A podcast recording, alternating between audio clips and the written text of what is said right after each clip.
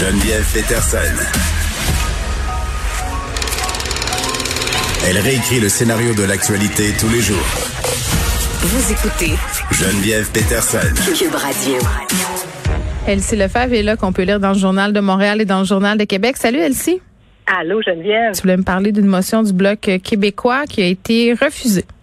Ben oui, donc euh, on en parle depuis quelques jours. Évidemment, le, projet de loi 96 du ministre Simon Jalin Barrette. Donc, euh, dans son projet de loi, il a été euh, ratoureux et donc il a ajouté une clause, c'est comme on sait, pour la reconnaissance de la nation québécoise et le fait français au Québec. Mhm. Et euh, le Bloc québécois a repris la balle au bon, a déposé une motion et puis hier avait lieu au Parlement le, le fameux vote sur cette motion.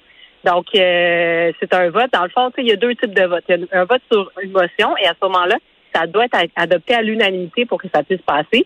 Et il y a un vote, sinon, où chacun des députés en Chambre va voter euh, individuellement. Et là, hier, c'était par les partis. Mais dès qu'il y a une personne qui dit non, bien, c'est refusé. Et puis hier, euh, c'est Judy Wilson-Raybould qu'on avait déjà entendu dans le dossier, notamment des Autochtones, qu'on avait entendu aussi euh, à l'époque du, dossier de SNC Lavalin, donc qui s'était opposé finalement euh, au Québec à ce moment-là, donc sous des prétextes euh, d'être gardienne de la loi, etc. Puis ça avait créé tout un, tumulte au sein du Parti libéral à l'époque. Et c'est encore elle hier qui s'est fait entendre.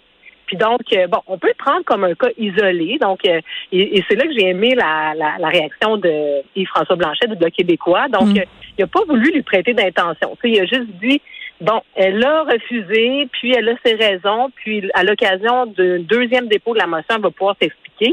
Mais moi, je m'explique mal comment elle a pu refuser cette motion-là. On sait que Mme Raybould se bat pour la reconnaissance des Autochtones, c'est très bien.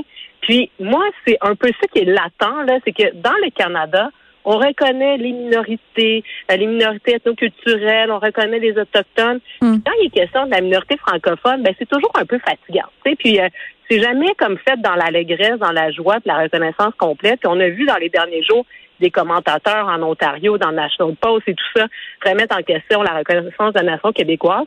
Puis moi, ben, ça me fatigue. Voilà. Ben c'est fatigant puis en même temps tu dis euh, je peux comprendre dans un sens pourquoi c'est comme une espèce de caillou dans leur soulier là. on reconnaît euh, les minorités certes les minorités qui veulent faire partie d'un pays qui s'appelle Canada. Dans le cas du Québec c'est pas mal moins clair là. Tu sais il y a quand même des vérités séparatistes. Donc je peux comprendre qu'il n'y ait pas la même vision justement de, de la question de, notre euh, unicité. Disons ça comme ça mais tu sais, le référendum de 1995, ben tu sais, ça fait ça fait longtemps là, tu sais, donc ça fait longtemps que le Québec est tranquille, et puis qu'on vit euh, de façon harmonieuse là au sein du Canada, puis que les revendications sont pas tellement élevées, puis tu sais, euh, moi je, je, trouve je, trouve que c'est une bonne idée là, tu sais, que François Legault souhaite qu'on puisse inscrire dans la Constitution qu'on est une nation, mais tu sais, c'est somme toute une reconnaissance très très euh, qui, qui, est symbolique, tu sais, qui n'aura pas nécessairement d'impact juridique. On ne le sait pas, mais en tout cas, de ce qu'on sait, on pense qu'il n'y aura pas grand-chose. Hmm. Donc, on en est rendu là au Québec. Puis, tu sais, on se fait un peu gifler un peu tout le temps. Puis, euh, bon, tu sais, c'était la fête des Patriotes cette semaine. Bon, c'est sûr que moi, à un moment donné, tu sais, je commence, tu sais, comme bien des Québécois, tu sais, ma fibre nationaliste, elle s'est comme un peu euh, éteinte, ou en tout cas, c'est vraiment réduite. En tout cas, moi, c'est rallumé pendant la pandémie. Moi, c'est le contraire. Je trouvais que le goût, il a été bon là-dessus, nous, nous restarter le nationalisme un peu. On était content d'être québécois, on était fiers. Oui, bien ça, ben, tu touches un excellent point. Puis là, bon, ben, tu sais, toute la question avec la Constitution, tu sais, j'en parlais avec Mario Dumont. Est-ce que ça aura un impact réel? Est-ce que, tu sais, c'est une bougie d'allumage? Mais non, ça n'aura aucun impact. Qu'est-ce que ça fait? Je veux dire, ça prend des gestes concrets, là, d'amender cette Constitution-là. Je veux dire, dans le day-to-day, ça va rien changer à notre vie. Rien. Ben, ça va rien changer, sauf que si, justement, ça change absolument rien, puis qu'encore une fois, il y a des gens dans le Canada qui nous disent encore non, est-ce qu'à un moment donné, ça pourrait réveiller quelque chose chez les Québécois pour dire, ben là, ça suffit? Tu sais, euh, bon, déjà qu'on a des pipelines qu'on veut pas, qu'on a un paquet d'affaires, est-ce que ça pourrait rallumer la flamme? Je ne sais pas, mais reste que. Je te trouve optimiste. ben, en tout cas, je sais pas, on, verra, mais tu sais, là, euh, cette motion-là, il y aura une deuxième chance. Donc, euh, dans la deuxième chance, les députés vont voter. Le seul hic, c'est que là, un député d'arrière-ban, parce que Justin Trudeau a dit qu'il était d'accord, Jack Munsing aussi, le chef des, du Parti conservateur, mais il faut que ça soit adopté encore là par les partis. Et là, s'il y a des députés d'arrière-ban du Parti conservateur en Alberta ou encore en Ontario qui décident de voter contre, mais quel message ça va envoyer au Québec?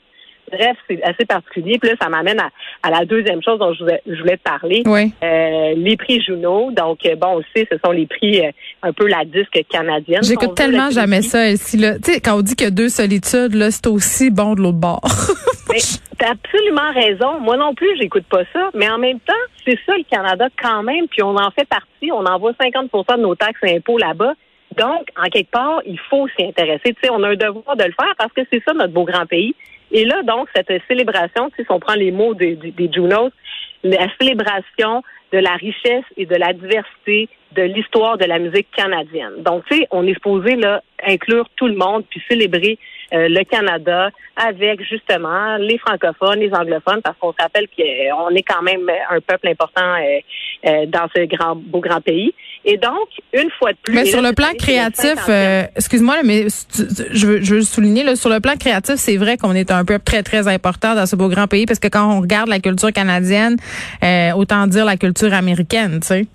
Exactement, d'autant plus qu'effectivement, tu sais, puis même si euh, puis, puis moi, ce qui me choque, c'est que pour eux, les chansons francophones, c'est comme le folklore. C'est comme on est traité. Bon, ok, on va faire, on va, faire venir quelqu'un, qui va nous chanter une chanson. Puis ils en ont, pour dire la vérité, ils en ont rien à cirer. Puis ils en ont tellement rien à cirer. On est-tu comme leur token? Tu sais, faut, faut les mettre. Ah non, il est même pas dans ce, on est même pas dans le spectacle pour se donner bonne conscience, cocher la case. On n'est même pas la catégorie de la meilleure chanson francophone. Elle est même pas dans la programmation officielle ça fait partie d'un autre spectacle, Seconde Zone, qui va avoir lieu, qui va être diffusé sur le web, où là, on va remettre le prix de la chanson francophone. Donc, il n'y a même pas un seul espace dans la vraie cérémonie où on peut avoir un moment pour souligner euh, la musique francophone au Canada. On va mettre certains artistes francophones mm. dans les catégories meilleurs chanteurs et tout ça, mais c'est vraiment juste pour euh, sauver les meubles, sauver l'image. Il n'y aura pas de perfo dans notre beau grand pays bilingue. Pas de performance, exactement. Puis tu sais, c'est quand même diffusé sur CBC, qui est la chaîne canadienne publique. Euh, c'est le 50e anniversaire cette année. Moi, je trouve qu'à un moment donné, tu sais, quand on nous dit Mélanie Joly, Justin Trudeau, le Canada, oui, euh, nos minorités, oui, oui, le fait français, mais c'est supposé s'incarner. Mais il faut que ça se traduise en quelque part. Exactement. Puis donc, euh, moi, je trouve ça vraiment fâchant. Puis je trouve qu'on doit dénoncer ces choses-là parce qu'effectivement, il n'y a pas grand personne qui vont le regarder, mais c'est mais c'est aussi pour ça qu'on le regarde pas. On n'est absolument pas inclus dans, dans tout ça. Puis dernière chose, c'est que le, le, Canada, ses élites, souvent, sont promptes à faire la morale aux Québécois, à savoir qu'on serait raciste, qu'on serait pas inclusif, etc. Puis moi, ben, tu sais, j'aurais tendance à leur dire, regarde, commençons par de regarder dans le miroir il y a des gens ici qui forment la moitié du peuple de la nation, euh, la, de la grande nation canadienne. Puis, ben, vous levez le nez un peu sur la culture euh, qu'on représente. Donc, euh, moi, je trouve ça très, très fâchant. Puis, ça devrait pas être acceptable en 2021. Non, puis ça veut dire quelque chose. Puis, la langue française, c'est la culture. Tu sais, donc, c'est important qu'on soit là si supposément on, est dans une idée de représentativité. Il nous reste une minute, Elsie. tu voulais terminer avec une bonne nouvelle? C'est ça. Donc, je suis pas toujours fâchée. Donc, des mais, mais t'as pas la fâchée. On a le droit de dire les choses. Bon, ben c'est ça. Donc, Catherine Reich, ceci dit, excellente nouvelle. Donc, elle a brisé le plafond de verre. Qui est-elle? Ce sera la première vice-présidente aux opérations football des Eagles de Philadelphie. Donc, une première. Dans la NFL? Québécoise. Dans la NFL. Donc, euh, c'est quelque chose de grandiose.